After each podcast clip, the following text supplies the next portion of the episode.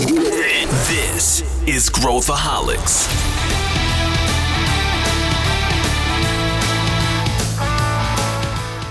Olá, aqui é Pedro Van Gertner, eu sou o CEO da ACE e esse é Growthaholics, o podcast para quem adora inovação e empreendedorismo.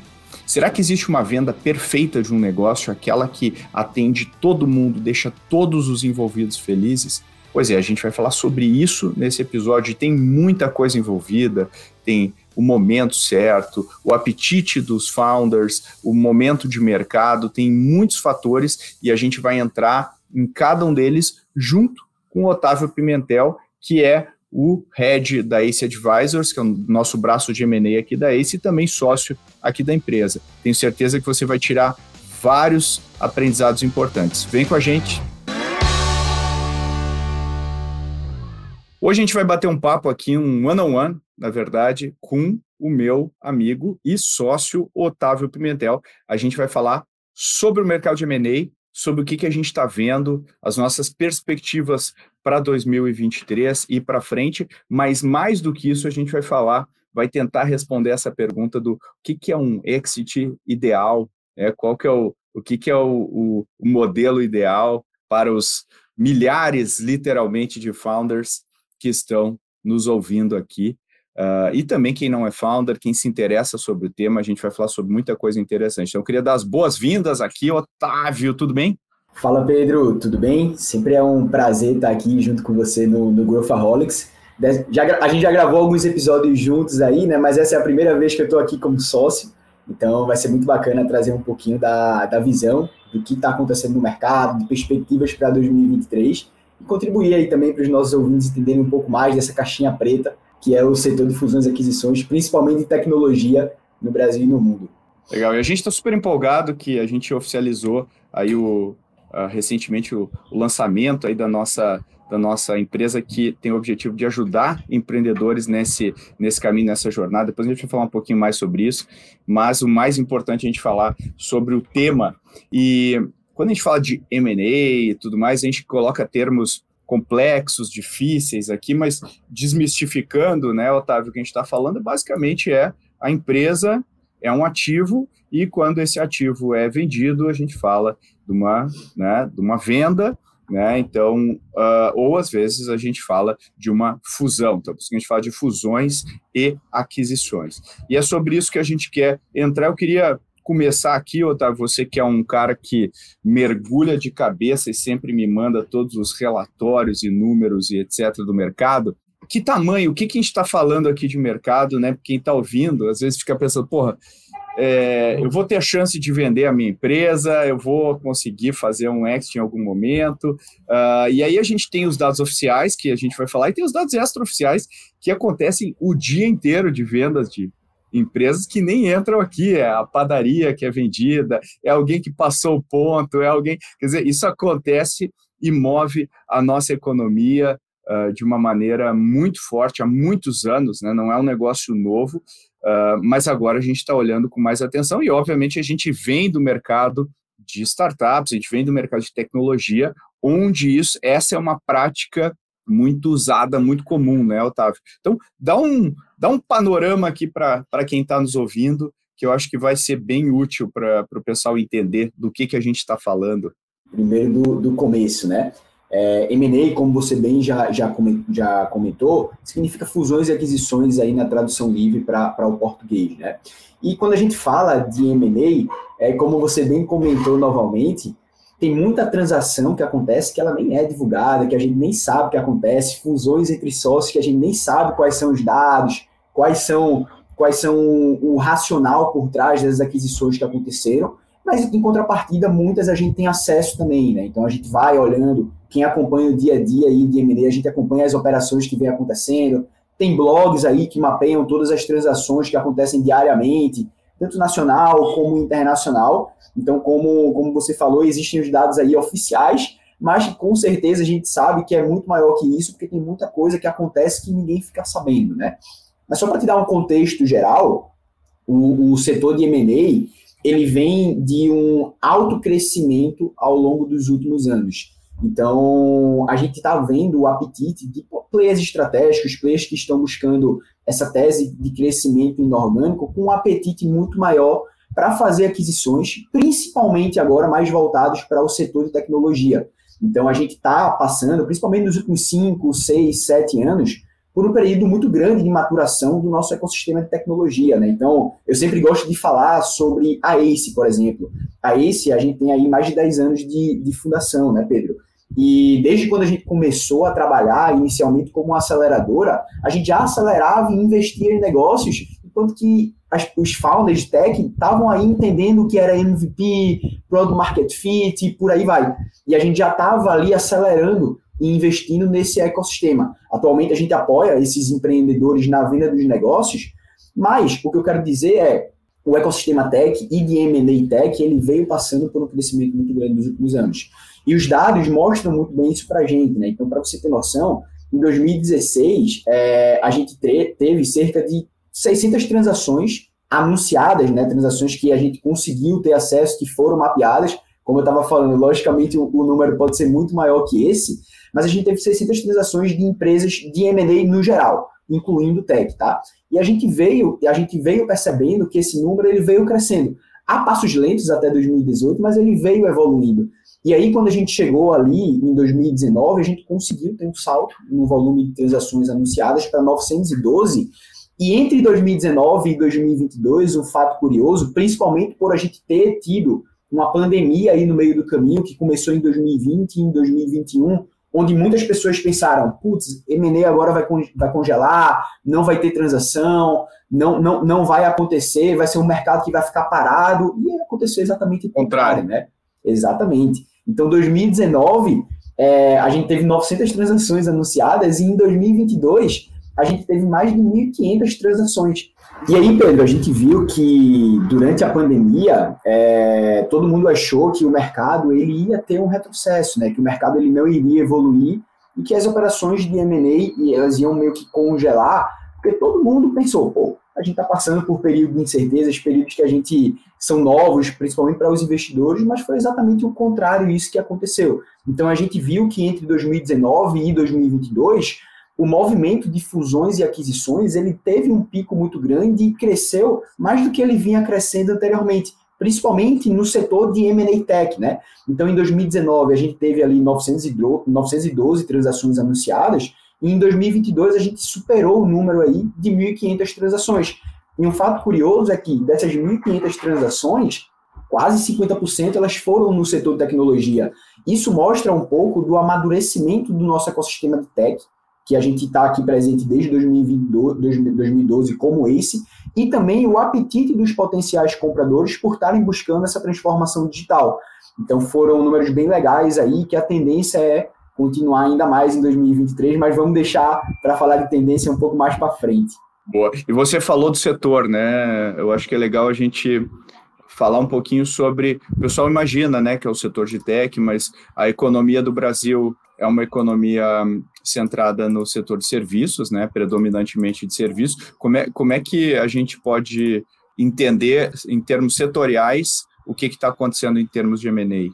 Legal, Pedro. Eu acho que em termos setoriais, como a gente estava conversando anteriormente, né, tem várias transações que não são divulgadas, tem, tem transações que são divulgadas, mas eu acho que como um panorama geral, você bem comentou, né, existem também empresas de serviço que tem uma pegada tech-enable. Inclusive, a gente trabalha aqui em M&A com algumas empresas que elas estão, não são uma empresa SaaS B2B puro ali, é, de, de, verdade, mas elas estão dentro do, do, ecossistema de tecnologia, oferecendo serviços com uma pegada mais tech, como, por exemplo, a consultoria de e-commerce, uma consultoria de dados, uma consultoria de, de recrutamento tech e por aí vai.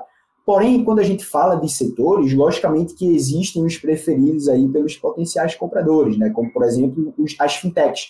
As fintechs elas passaram por, elas são líderes aí nos movimentos de consolidação, tanto dos potenciais compradores como dos investidores também. Quando eu falo investidores é mais voltado ali para venture capital. A gente percebe que o fluxo de investimento em fintech ele é muito grande mas como uma aposta aqui para os próximos anos, e o que eu estou vendo aqui também de apetite para os potenciais compradores, é de que esse tipo de play estratégico, ele vai, e se ele tiver inserido nesse tipo de setor, né, ele vai começar a olhar para consolidação. E quando a gente fala de consolidação, a gente se remete automaticamente a setores mais fragmentados. Então, pega, por exemplo, o setor de, de logística, as logtechs. Cara, o setor de logística tem vários players aí, líderes de mercado, mas quando a gente vai olhar o market share desses players, é minúsculo.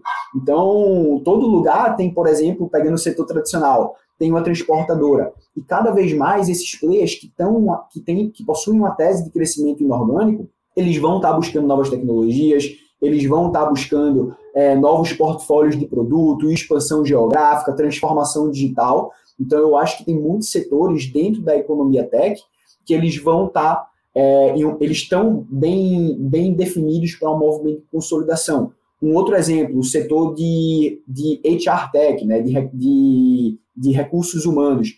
A gente vê que é um setor que já existem alguns líderes ali do mercado, mas também é outro setor com vários subsegmentos. E para um player estratégico ele conseguir ser o one-stop shop, ou seja, ele conseguir oferecer uma oferta de serviço de ponta a ponta, ele tem que estar presente em cada um desses subsegmentos. E não é fácil. Cada um desses subsegmentos conta com um líder.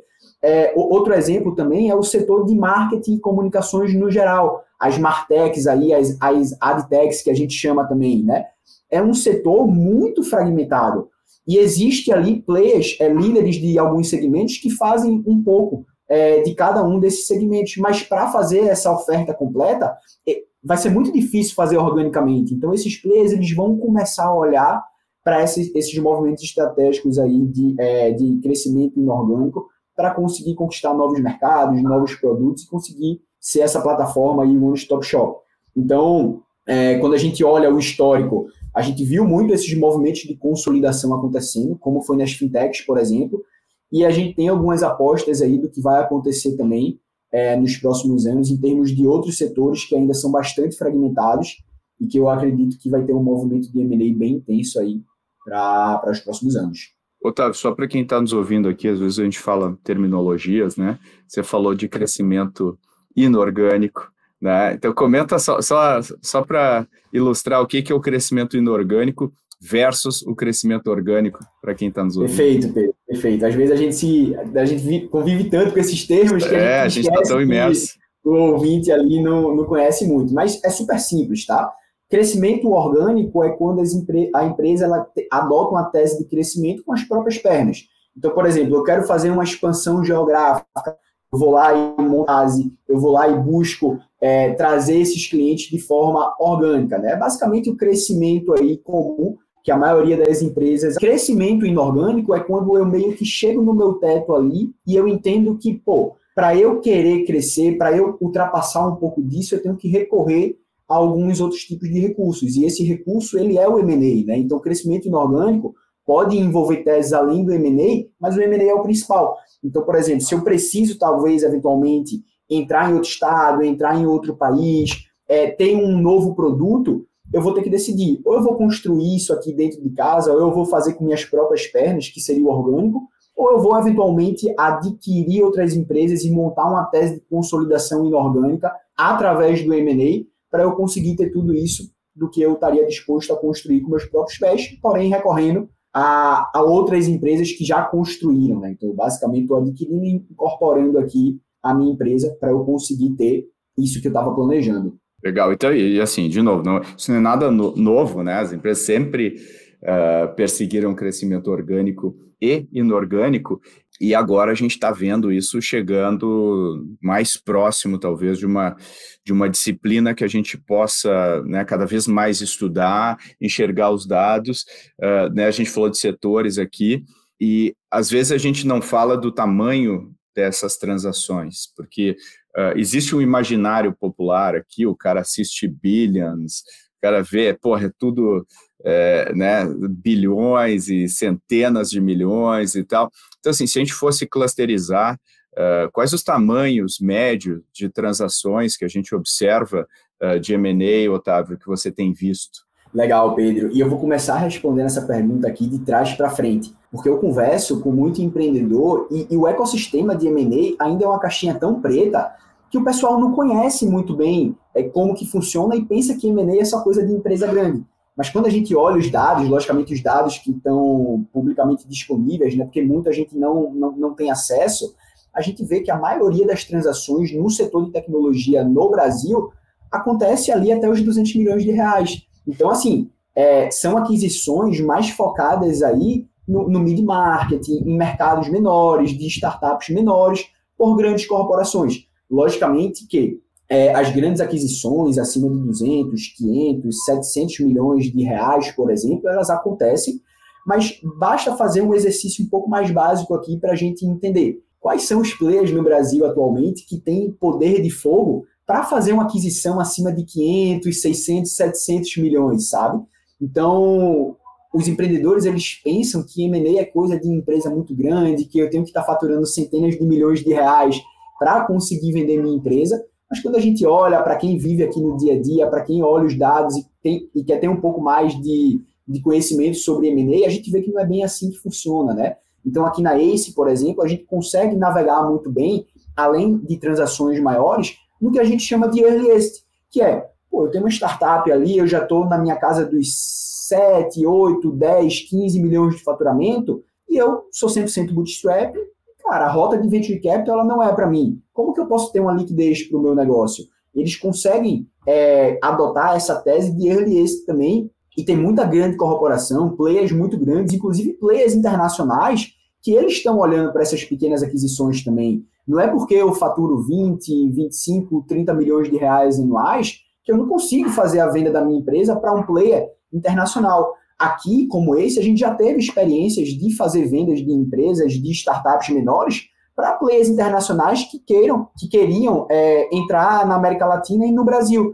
Então, é bacana começar a falar um pouco sobre isso para a gente desmistificar um pouco esse mercado, de que o empreendedor acha que ah, eu só vou conseguir fazer o meu M&A quando a empresa tiver super grande. não é bem assim, né? A gente aqui na ACE que está vivendo dia a dia sabe que a gente consegue navegar muito bem com empresas menores, a gente consegue ajudar um empreendedor também ali no earliest, além também de fazer transações maiores, né? É, e, e quem compra? Você falou, poxa, quais empresas que têm caixa hoje no Brasil para fazer um, um, um, uma compra de 700, 800 milhões. E, quando a gente olha ali o fenômeno que a gente teve, aquele boom lá de, na época da, da, da pandemia, a gente via muita empresa fazendo follow-on, muita empresa fazendo IPO, muita empresa justamente aumentando consideravelmente a sua liquidez né, para conseguir, e aí também jogou né, gasolina aí na, na fogueira. Mas não são só os players nacionais, né, as transações não acontecem só no Brasil. Existe muito movimento de empresa internacional que, uh, pô, quero entrar no mercado brasileiro, muitas vezes o caminho mais simples é comprando uma empresa que já existe no Brasil, né, ou N outras estratégias que essas empresas uh, possuam. Como é que como é que a gente divide hoje? Existe algum dado em relação a quanto desse volume é feito por empresas uh, estrangeiras? Legal, Pedro. Existe sim. É, pegando os últimos dados aqui de reportes setoriais que a gente estava tava estudando, né? Para você ter noção, em 2022, cerca de mil, eu tinha comentado no começo, né? Mais de 1.500 transações de M&A aconteceram em 2022 e cerca de 20% dessas transações elas aconteceram com players de fora, players estrangeiros, adquirindo empresas do Brasil. E aí, logicamente, que a gente tem os players é, estrangeiros que fazem muito mais aquisições, e aí não é novidade para ninguém, os Estados Unidos lidera esse, esse ranking, né? E o, os players dos Estados Unidos, eles fizeram 114 aquisições aqui no Brasil em 2022, seguidos aí de França, Reino Unido, Japão, Países Baixos, mas também que tem outros players olhando, né? A gente fala muito dos Estados Unidos, que o mercado dos Estados Unidos é um mercado muito mais consolidado e até um pouco mais é, maduro do que o brasileiro, mas esses tipos de players eles estão olhando não só para o Brasil, mas para outros países emergentes também. Então, como lá são mercados muito mais consolidados, a tendência é que esses players estrangeiros eles comecem a olhar para outros locais, logicamente, se a tese de entrar na América Latina ou até em, em outros países emergentes é, faça parte da estratégia. Porque pensa, pô, eu estou nos Estados Unidos, por exemplo, por exemplo, apesar de ser um, ser um mercado, o maior mercado em termos de M&A e de outros segmentos também, chega uma hora que a gente bate ali no teto, né? Chega uma hora que acontece tanta transação que fica até difícil de eu mapear alguns targets. Logicamente que sempre vai ter, mas se eu tenho uma estratégia aqui de aquisição inorgânica? Por que eu não consigo olhar para outros países? E é um pouco isso que a gente está vendo aí desses players estrangeiros fazendo e que imagino que vai acontecer muito mais aí ao longo dos anos, principalmente no setor de tecnologia. São esses players é, investindo em startups, comprando em startups e querendo fazer esse movimento estratégico para surfar esse crescimento aí de países emergentes também, que a gente está vendo que é, é, bem sexy para esses players estrangeiros, principalmente o Brasil, que é onde a gente está baseado. Especialmente aqueles players que já têm no DNA né, essa estratégia de, de aquisições, empresas que são extremamente agressivas nessa área, como Salesforce, uh, né, a gente tem no mercado de luxo, né, tem pô, várias empresas aí fazendo uh, esse, esse percurso, e eu acredito que a gente está ficando cada vez, né, acho que a maturidade também dos empreendedores brasileiros nesses negócios mais de ponta tem subido, ou seja, a gente tem conseguido criar um, ativos mais únicos no mercado, né? Pelo menos é a minha, não sei se tu concorda, pelo menos minha percepção, assim, que a gente tem conseguido melhorar, entender melhor uh, como gerar valor, como criar valor criando negócios. E se a gente fizer um retrato de quando a gente começou para hoje, o nível de refinamento que existe na, no, no, capital intelectual da, dos empreendedores das empreendedoras do Brasil é muito maior. Exatamente, Pedro. E assim, é, a gente gosta de falar que o Brasil, a gente cria muitas startups para resolver problemas existentes que a gente possui aqui, né?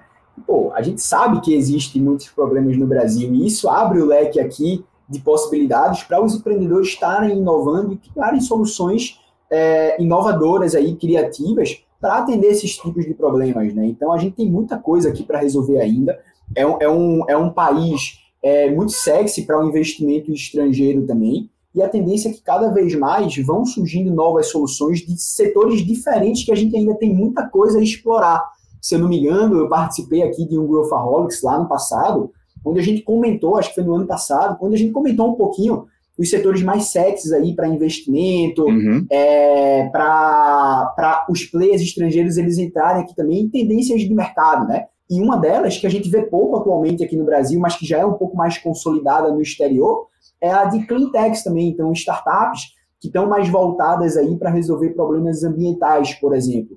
Pô, não é muito consolidado aqui ainda no Brasil, mas a gente vê um movimento de que esses players, esses, esses empreendedores, eles estão começando a olhar para esse tipo de solução e, consequentemente, é, a partir do momento que o investidor vê uma oportunidade, eles começam a entrar de cabeça, começam a estudar mais e começam a incentivar mais esse tipo de segmento a crescer. Então, esse, esse segmento que eu citei é um exemplo, mas tem vários outros aí que vão começar é, a, ter, a ter um pouco mais de solidez no futuro e, consequentemente, a partir do momento que de, alguns segmentos começam a ter um pouco mais de solidez, começa a se crescer também os níveis de transações, seja de venture capital, seja de M&A, seja de private equity. Uma coisa vai puxando a outra, né? A gente começa ali é, crescendo determinado segmento e aí o natural das coisas acontecerem é irem acontecendo esses movimentos de consolidação também, que foram alguns setores aí que a gente já conhece que experimentaram no passado.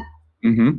E agora entrando na questão central aqui, agora que a gente deu o preâmbulo de como que é esse mercado, e a gente já falou muito sobre isso no passado, às vezes os empreendedores têm muita dúvida quanto ao melhor momento, a forma de fazer isso. Peraí, o que, que eu faço? Eu, eu saio batendo na porta de empresas, eu como é que eu negocio.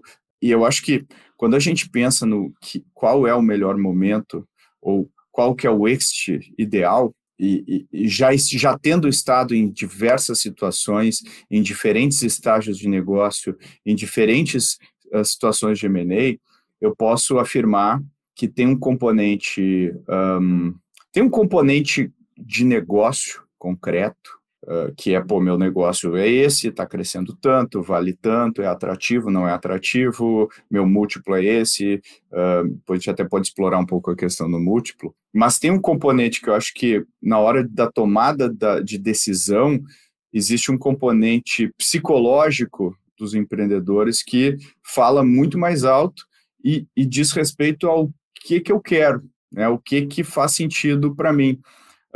E eu já vi muita empresa, por exemplo, a gente, a gente pega, se a gente faz investimento em alguma startup nova, uh, a gente costuma perguntar individualmente para o sócio, né? o que, que você que, que quer? O que, que você quer? O que, que você quer?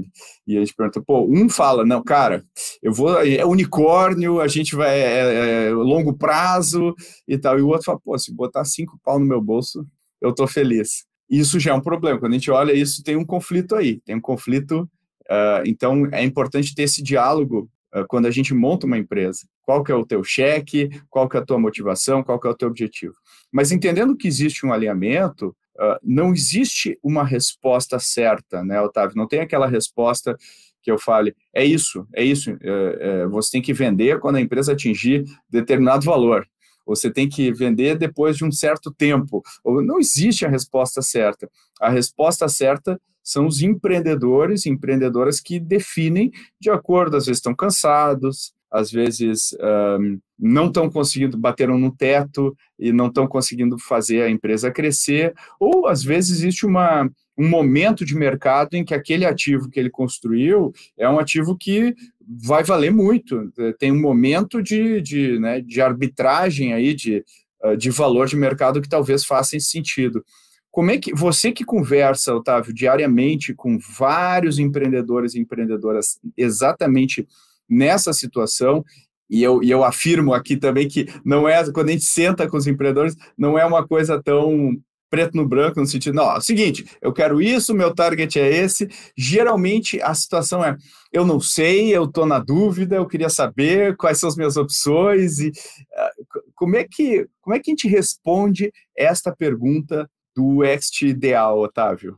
Legal, Pedro. Cara, eu vou, vou começar de trás para frente novamente. O West Ideal ele é construído ao longo do processo. É, existem várias motivações para você vender sua startup, o empreendedor procurar um advisor, por exemplo, ou tocar o processo sozinho, né? Mas antes disso, como você muito bem comentou aí, precisa se ter um alinhamento entre todo mundo, né? Imagina um cap table aí com três, quatro, cinco sócios. A gente primeiro precisa alinhar o que é sucesso para cada um, o que é que esses founders estão esperando em valor de saída, qual é o múltiplo, forma de pagamento, quais são as condições mínimas também que esses sócios eles vão aceitar o deal. Então é muito mais é, a gente começar a construir a tese da base do que a gente cravar na pedra o que é o este ideal.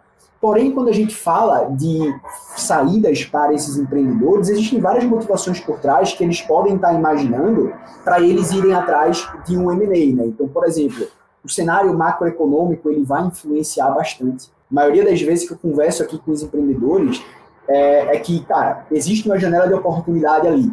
E uma, a analogia que eu faço é, imagina que tem um cavalo passando selado ali. Você tem que decidir se você vai montar nesse cavalo ou não. Então, no fim do dia, é uma janela de oportunidade que existe para se fazer esse tipo de movimento, que vai contribuir também para essa máxima que a gente estava comentando de este ideal, né?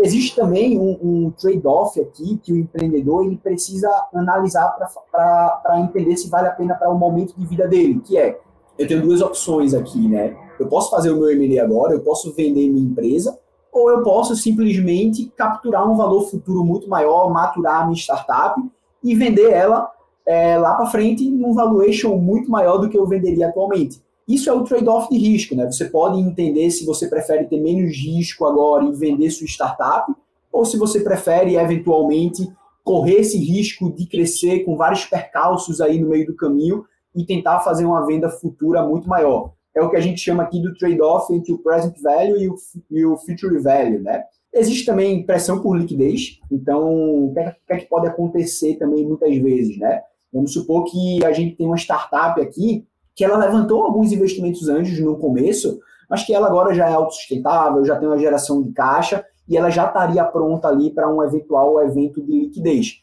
Esses investidores anjos, como o ciclo natural de todo investidor, ele aporta, ele espera maturar e ele espera um evento de liquidez. Então, pode haver também, já aconteceu casos de investidores anjos estarem ali fazendo pressão no cap table para o, o, empreendedor vender a startup, né? fazer um movimento estratégico para o investidor anjo conseguir reciclar esse capital. Existe também pressão competitiva, pô, eu estou dentro de um setor aqui que ele vem se consolidando muito rápido, tem muita gente criando novas soluções melhores que as minhas. Será que não é o momento de eu também fazer a venda para um player estratégico e eu me plugar dentro de um player maior para conquistar novos mercados. E, assim, Pedro, existem várias, várias possibilidades, várias motivações aí para o empreendedor que vão construir o êxito ideal no fim do dia. E existe também o motivo de ele simplesmente estar tá cansado e estar tá buscando uma aposentadoria, né? Então, a partir do momento que a gente tem o alinhamento é, entre os founders do CapTable e a partir do momento que a gente tem a motivação do empreendedor, com essas duas, essas duas variáveis, a gente consegue construir o êxito ideal. Porque, por exemplo, se o founder fala para a gente que ele está cansado, que ele quer se aposentar, que ele quer, eu gosto de falar aqui para os nossos empreendedores, né? Se, se ele quer ir para Miami tomar morrito lá com o pé na areia, é, é outro tipo de deal que a gente vai estar tá buscando no mercado. Então, talvez o êxito ideal para um empreendedor possa não ser para outro. Às vezes, a tese de um empreendedor pode ser: poxa, eu quero vender para um player estratégico, eu quero me plugar dentro desse player maior e eu quero virar um executivo dessa empresa, eu quero ter o meu período ali de earnout e depois eu quero continuar tocando minha vida.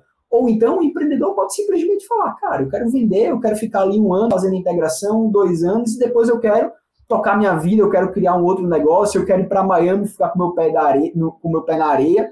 Então, no fim do dia, Pedro, não existe uma regra para o êxito ideal. O que existe é uma combinação de alinhamento e motivações entre os founders dessa, startup, que vão estar tá tendo esse contato com, eventualmente, o assessor, que vai estar tá apoiando eles aí no, no M&A, e esse assessor, o papel dele vai ser de fazer um alinhamento de expectativas entre o comprador e o vendedor, até buscar um deal que faça sentido para ambos os lados. Então, eu enxergo muito dessa forma essa questão de este ideal. É, e, eu acho que a resposta tem muito a ver com, né, de novo, tem muito a ver com o apetite e com o momento de vida e com o momento de mercado. O momento de mercado também impacta muito nessa decisão. Mas não tem, como o Simon Sinek falava, criar uma empresa é, um é jogo infinito. Não tem ganhar, não tem perder. Uh, o teu único objetivo é permanecer no jogo mais tempo possível. E chega uma hora, uh, e, e, eu acho que empreendedores também têm essa, essa característica de essa inquietude. Raramente, é claro, depende muito da idade e, e, e do, e do estilo, mas raramente os empreendedores e empreendedores vão, agora eu, agora eu não quero mais, agora eu vou relaxar. Demora seis meses, já vai estar se coçando para fazer outra coisa e tal. Então, às vezes, as pessoas têm que pensar: peraí, se daqui a seis meses eu vou estar fazendo a mesma coisa, será que eu quero de fato vender? E aí tem também aquela, aquela análise que o pessoal faz: poxa, peraí, eu estou recebendo abaixo do mercado há muitos anos, eu tô, estou tô dando, dando, dando. Poxa, eu queria proporcionar para minha família uh, um, um, pouco mais, uh, ter um pouco mais de tranquilidade, ter um pouco de dinheiro guardado para, né? Então também tem esse lado dos empreendedores um, ponderarem. Por isso que no mercado de VC, especialmente nesses últimos anos, existia talvez uma, um preconceito em relação às secundárias. E nesses últimos anos, uh, esse preconceito caiu, principalmente porque o pessoal viu que quando os empreendedores que têm esse DNA, não adianta tirar, ele não está lá para quando ele fica tem, começa a um grau de conforto um pouco maior, ele empreende de maneira talvez mais estratégica ou talvez uh, questione uh, coisas que ele não questionaria. Então, muitas vezes ele empreende com mais qualidade do que antes. Então, é quer dizer, o que, o que eu quero dizer com isso? Tem, como tu falou, tem muitas variáveis, não tem uh, o deal, o exit ideal, o que tenha é o, o teu momento, o momento dos sócios, e aí é, esse, esse é um ponto que a gente tem que reforçar muito, uh, o momento dos sócios, e nesse mercado, Otávio, é uma, uma coisa que a gente aprendeu, muitas vezes uh, existe, existe aqueles player, aquele, aquela empresa que é procurada do nada por outra empresa e fala assim, ó, oh, eu quero comprar você, e aí, o que, que é a minoria, não é a maioria, a maioria são pessoas que falam, bom, agora chegou a hora de, de vender e eu vou procurar uh, alternativas. E ao contrário de fundraising, geralmente que uh, a gente sempre aconselha que os, os, próprios empreendedores e empreendedoras coloquem a sua cara lá uh, para bater e conversem, porque os VCs não vem com bons olhos quando tem um terceiro levantando dinheiro para a empresa, né? private equity, talvez outros caras não tenham tanto esse, esse preconceito, mas VC tem muito forte esse preconceito. Peraí, por que, que tem essa cara? Na hora de vender uma empresa, o jogo é completamente diferente. Geralmente, o desgaste que é tocar esse processo, e eu, eu diria, eu participei já de processo de investimento, processo de venda, eu acho que é o processo mais desgastante que existe, porque ele tem altos, tem baixos, muitas vezes ele dá errado, dizer, a gente acha que vai fechar um deal, não fecha, e aquele outro que a gente achava que não ia fechar de jeito nenhum, retoma e volta. Então, ele é uma montanha-russa muito grande de emoções, o cara visualiza lá a mansão na, na, em Miami e no outro dia ele está vendo se ele consegue pagar o aluguel atual dele. Então, é uma montanha-russa muito grande de, de emoções e muitas vezes, nesse contexto, ter alguém experiente, uh, não só aconselhando e falando: olha, esse é o caminho, pensa nisso, vamos desenhar cenários, vamos pensar opções, uh, talvez esse não seja o melhor, cara, vamos esperar um pouco, vamos, esse é a melhor opção, mas também tomando a frente e evitando o desgaste, pensando que, em muitos casos, ele, esses empreendedores vão continuar dentro da empresa que está adquirindo como, como executivos e, e cumprindo o earnout, ou até criando uma jornada de longo prazo, muitas vezes esse desgaste da negociação acaba atrapalhando o relacionamento, relacionamento das partes que precisa. Então, alguém fica ali no meio do, do processo, ajudando, apoiando ambas as partes, cuidando do interesse para que seja um processo ganha-ganha, eu costumo dizer o ganha-ganha quando os do, a boa negociação quando os dois lados saem felizes. Então, esse esse cara que muitas vezes chamado de investment banker, né, tem vários nomes no mercado, é uma figura que a gente acredita que faça sentido nesse mercado de fusões e aquisições, certo, Otávio? Como é que você vê uh, a importância desse papel nessa, nessa montanha russa emocional? Perfeito, Pedro. Acho que foi a definição perfeita, sim. E eu vou tentar exemplificar um pouco o papel do investment banker, do advisor, do assessor, queira, como, como o pessoal queira chamar aí, com alguns exemplos. É, vamos começar pegando o exemplo ali que você citou da, da startup ela ser comprada, né? Quando acontece o M&A, são duas possibilidades. Ou você é comprado, ou você é vendido. E não é a mesma coisa. Existe uma grande diferença entre você ser comprado e você ser vendido. Por quê? É a questão do processo reativo e ativo de M&A. O processo reativo é quando o empreendedor bate na sua porta, é, muitos pensam que é o mundo ideal aí, o empreendedor bate lá na sua porta e faz a sua aquisição, ou seja, o, o, o, o comprador ele fez um processo de screening, você caiu ali no screening, deu match e vocês seguiram aí para o M&A. E o processo ativo é quando o empreendedor ele toma a iniciativa e ele que faz o screening de potenciais compradores que poderiam estar tá comprando é, a startup dele. E existe uma grande diferença nesses dois processos, tá, Pedro? A primeira deles é que existe uma máxima de mercado que diz ser comprado é melhor que ser vendido. Mas será que é verdade isso? Será que ser comprado, só um player bater na minha porta, eu vou conseguir fazer a minha melhor venda, principalmente se eu não tiver é, com o apoio de um advisor, porque pensa o seguinte: esses potenciais compradores, quem adota uma tese de crescimento inorgânico, faz dezenas de aquisições aí em um, dois, três anos. Então são players que possuem toda uma estrutura para fazer aquisição de outras empresas, players é, profissionais especializados que estão olhando para isso todo santo dia. Então imagina você colocar um tipo, é, esse tipo de profissional junto com um empreendedor por mais que seja um empreendedor muito bom, muitas vezes ele não tem a, a experiência ali de se fazer o M&A. Então, enquanto que um potencial comprador ele faz 10, 20, 30 aquisições aí ao longo de sua história, os empreendedores eles vão vender uma, duas, talvez até mesmo três empresas durante toda a sua vida. Então existe uma simetria muito grande entre quem compra e quem vende. E às vezes, quando o empreendedor é, ele, ele é abordado por um potencial comprador, esse potencial comprador usufrui dessa inexperiência do, do founder para ter termos mais favoráveis aí da, na transação para o potencial comprador. E muitas vezes esse empreendedor termina deixando dinheiro na mesa. Eu, eu, tive algumas experiências prévias aqui antes de entrar na ACE, onde eu atuava no buy side, ou seja, eu atuava assessorando empresas ali na compra de outras empresas. Então eu estava do lado da corporação e não do lado do empreendedor que estava vendendo. Aqui em Advisors é o contrário, né? A gente está do lado do, do empreendedor que está vendendo. E muitas vezes a gente percebia, cara, a gente tinha, sei lá, um budget de 150, 200 milhões para fazer uma aquisição, só que a gente tinha toda a expertise por, por trás e a gente conseguia fazer a aquisição de 50, 60 milhões de tal empresa, enquanto que a gente teve um, um, um save muito grande. E aí o empreendedor, ele até faz o deal, ele fica com.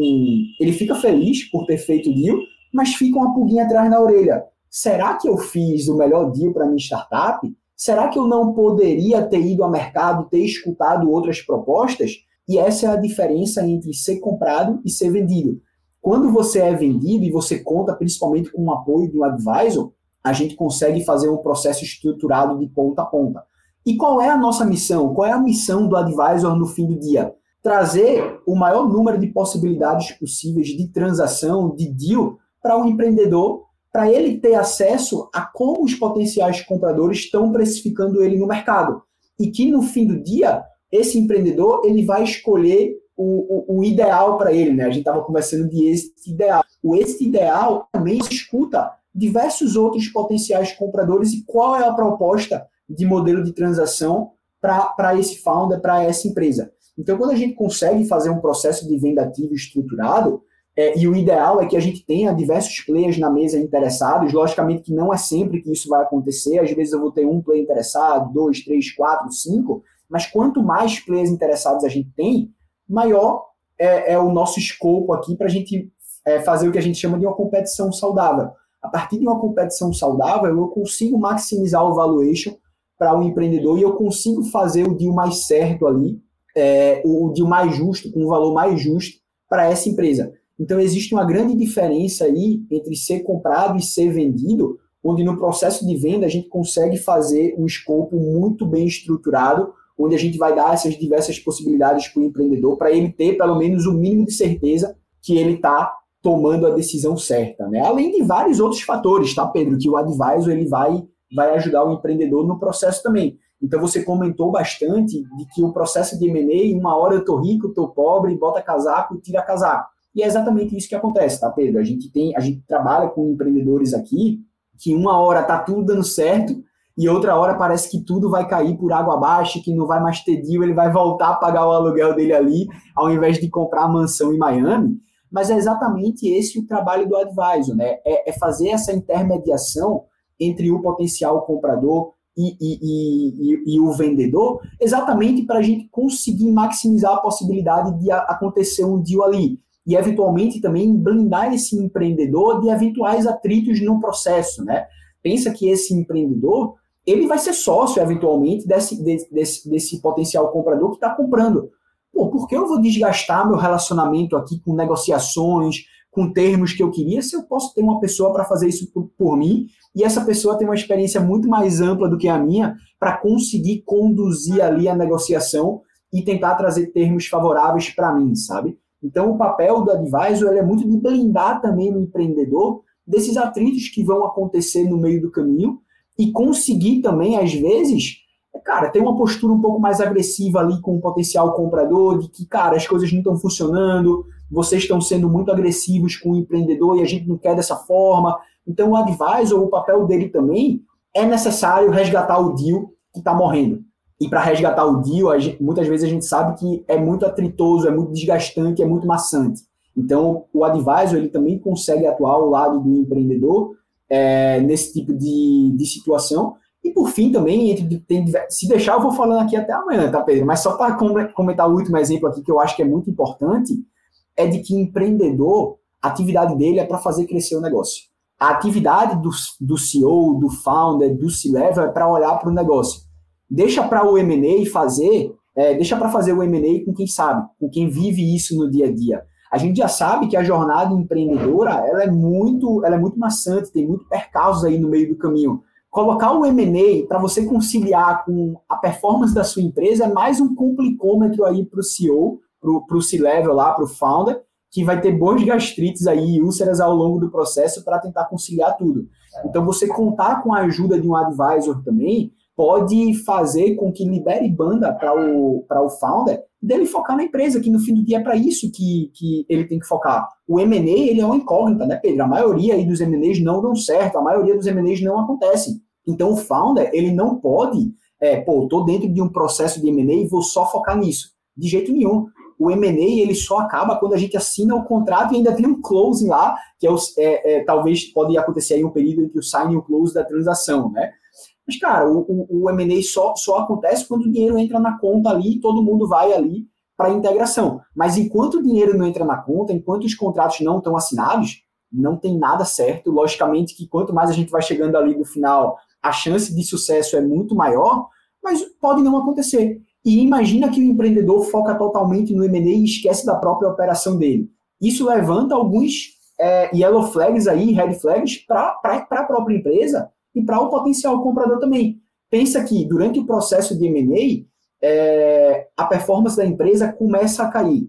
Pô, isso, isso é, um, é um grande motivo para eventualmente o potencial comprador ele sair da mesa e buscar outro, outra empresa para comprar, porque a performance ela está indo por água abaixo. Por que eu vou comprar um, um, uma empresa que está em uma curva decrescente e não crescente, né, de, de crescimento? E o outro ponto é, o, o founder ele deveria estar tá olhando para isso, né? Ele deveria estar tá olhando para o crescimento da operação, porque o M&A pode não acontecer. E se não acontecer? Eu foquei tanto no M&A que eu esqueci que existe uma empresa, existe um grupo de pessoas por trás aqui e a empresa está tá com uma queda de performance muito grande, né? Então, assim, esse é um dos diversos exemplos que o advisor ele consegue estar tá lado a lado aí com o empreendedor para capitanear esse processo de venda. Legal. É, eu, eu sou super, uh, tendo já observado dezenas né, de deals uh, como esses, eu sou um grande defensor hoje de, de ter um advisor e uh, estou extremamente comprado com o novo negócio que a gente lançou. Na verdade, não é novo, né? a gente já está operando aí há quase dois anos fazendo isso, a gente já teve duas, saídas, né? sem falar nas 25 saídas que a gente já teve no nosso próprio portfólio, onde a gente também, em várias delas, teve um papel muito parecido com o investment banker, e, e a gente resolveu criar essa empresa que se chama Ace Advisors, justamente para aconselhar e estar ao lado do empreendedor. A gente tem a centralidade no, empre, do, no empreendedor como, e na empreendedora como um valor core aqui da ACE, a gente acredita que nós, nosso papel, nossa missão é ajudá-los e ajudá-las nessa jornada, seja ela qual for, seja de fazer a empresa crescer, uh, investir e encerrar essa fase, mas não necessariamente a relação, porque várias dos empreendedores que a gente assessorou continuam na nossa rede, são investidores, são uh, parceiros, estão próximos. Mas tem uma diferença, né, Otávio? A gente lançou uh, esse, esse serviço, uh, mas a gente não vem necessariamente do mercado só né, de M&A. A gente vem de um mercado onde a gente genuinamente e efetivamente consegue ajudar empreendedores a crescerem. Então, dentro da nossa proposta de valor, a gente incluiu também um apoio para que não só a gente faça uh, auxilie o processo de transação do negócio, mas a gente também auxilie uh, a maximizar o valor uh, gerado pela companhia, maximizar o, o, resultado da companhia. Então, a gente ajuda em vendas, a gente vai ajudar na, em, em estrutura organizacional, e eu acho que esse é um grande diferencial, né, Otávio? Então, só o, o Otávio é a pessoa que lidera essa frente, mas ele não está sozinho, obviamente. A gente tem uma equipe toda por trás disso e também todas as outras empresas aqui da ACE uh, sinergisticamente trabalhando para apoiar né, o processo que o Otávio está fazendo, eu pessoalmente, né, o, enfim, todos os outros sócios da empresa ajudando, a gente está muito empolgado nessa frente, e só para a gente encerrar aqui, Otávio, explica para quem está nos ouvindo como que, é, porque o processo de advisory, enfim, é bastante digamos assim, conhecido pelo mercado. Mas o que não é conhecido é o que a gente faz de diferente. Eu acho que é isso que eu queria que tu, rapidinho, 30 segundos, falasse um pouquinho. E também quem tiver interesse em explorar, em sentar com vocês, entender se é o momento, se é possível fazer isso com o seu negócio, como faz. Né? Então, se você puder falar rapidinho sobre esses dois pontos. Legal, Pedro. Eu acho que o principal ponto aqui de proposta de valor é que a gente não enxerga as empresas que a gente trabalha como um ativo na prateleira, que é o que a maioria das boutiques de M&A mais tradicionais fazem. Então, essas empresas elas só fazem ali o processo de M&A tradicional e que, logicamente, dá certo. Né? Muitas, tem muitas boutiques aí consolidadas no mercado. Mas a pegada que esse advisor surgiu é que a gente vai olhar tanto para o M&A como a parte estratégica é, do, do, empreendedor. O que eu quero dizer com isso é, é o, a terminologia que a gente está usando aqui, aqui internamente, né? É o M&A com o que de growth. Por quê? Porque a gente faz todo um processo de aceleração dessa empresa que a gente vai estar tá trabalhando para a gente conseguir maximizar todo o valuation e conseguir maximizar a saída aí para o um empreendedor. Então, é um processo de uma metodologia que foi construída em todos esses 10 anos aí de história da ACE e que a gente vem aplicando é, nos empreendedores e que, por exemplo, tem empresa aqui no nosso portfólio que cresceu 70% em, um ano de, de, faturamento por conta dessa nossa metodologia de a gente olhar para a máquina de vendas, olhar para a gestão, olhar para processos e por aí vai. Então, quem quiser conhecer um pouco mais dessa metodologia, quiser bater um papo, pode, pode mandar, pode me, me encontrar aí nas redes sociais, eu sou bem ativo lá no LinkedIn também. É, vale deixar, acho que vale falar meu e-mail aqui, otavio.goace.vc. Quem quiser mandar um e-mail, pode ficar à vontade, a gente sempre tira um tempinho aqui para conversar com os empreendedores também, explicar como funciona o processo de M&A para desmistificar essa caixinha preta, mas é muito voltado, nossa metodologia é muito voltada para o M&A com growth. Então a gente consegue fazer o processo de M&A em paralelo que a gente consegue maximizar é, e acelerar essa empresa que a gente está trabalhando. Excelente, Otávio. Valeu, cara. Acho que deu muitos insights aqui para quem está nos ouvindo. Obrigado aí de novo pela tua participação. Então, quem quiser conversar com o Otávio, o Otávio é super acessível aí. Bata um papo com ele, vale a pena. Eu sempre aprendo e estou uh, super empolgado com todas as empresas que a gente está formando parceria que está tá bombando aí nesse, nesse início de ano. Tá sim. Muito obrigado aí pelo convite novamente, Pedro. E vamos falando. É, o pessoal ainda vai escutar muito falar de Ace Advisors aí nos próximos meses. Valeu. E aí, você gostou desse episódio? Se você curtiu, eu tenho certeza que você vai gostar do episódio 171 que a gente gravou junto com o Gabriel Cid, Uh, sobre o mercado de startup, sobre as tendências do mercado de startup. Tem muitos insights também valiosos ali, então corre lá, e ver o que, que pode fazer sentido para o seu momento, para a sua startup. E já deixo aqui, claro, a gente falou aqui no episódio, mas reforço, a gente lançou agora recentemente a Ace Advisors, que é o nosso braço de M&A, o braço que ajuda empreendedores a dar o seu próximo passo, seu fechar o seu ciclo empreendedor, e a gente tem muito orgulho de já ter ajudado alguns empreendedores, estar ajudando aí uh, diversos outros. E se você acha que pode fazer sentido para o seu negócio também, procura a gente, manda e-mail aqui uh, para a gente. Pode até, se quiser mandar e-mail já para podcast.goace.vc, a gente recebe lá. E também, se você tem dicas, sugestões ou qualquer outro insight e quer falar com a gente, manda mensagem para esse e-mail. Como sempre, se esse episódio gerou valor para você, se você tirou valor do que foi dito, do que você aprendeu, a gente só pede 30 segundos, exatamente 30 segundos do teu tempo, que é compartilhar com seus amigos e amigas aí esse episódio, seja no WhatsApp, seja nas mídias sociais, e marca a gente, marca a gente que a gente adora quando você uh, mostra que está compartilhando. Valeu e até o próximo.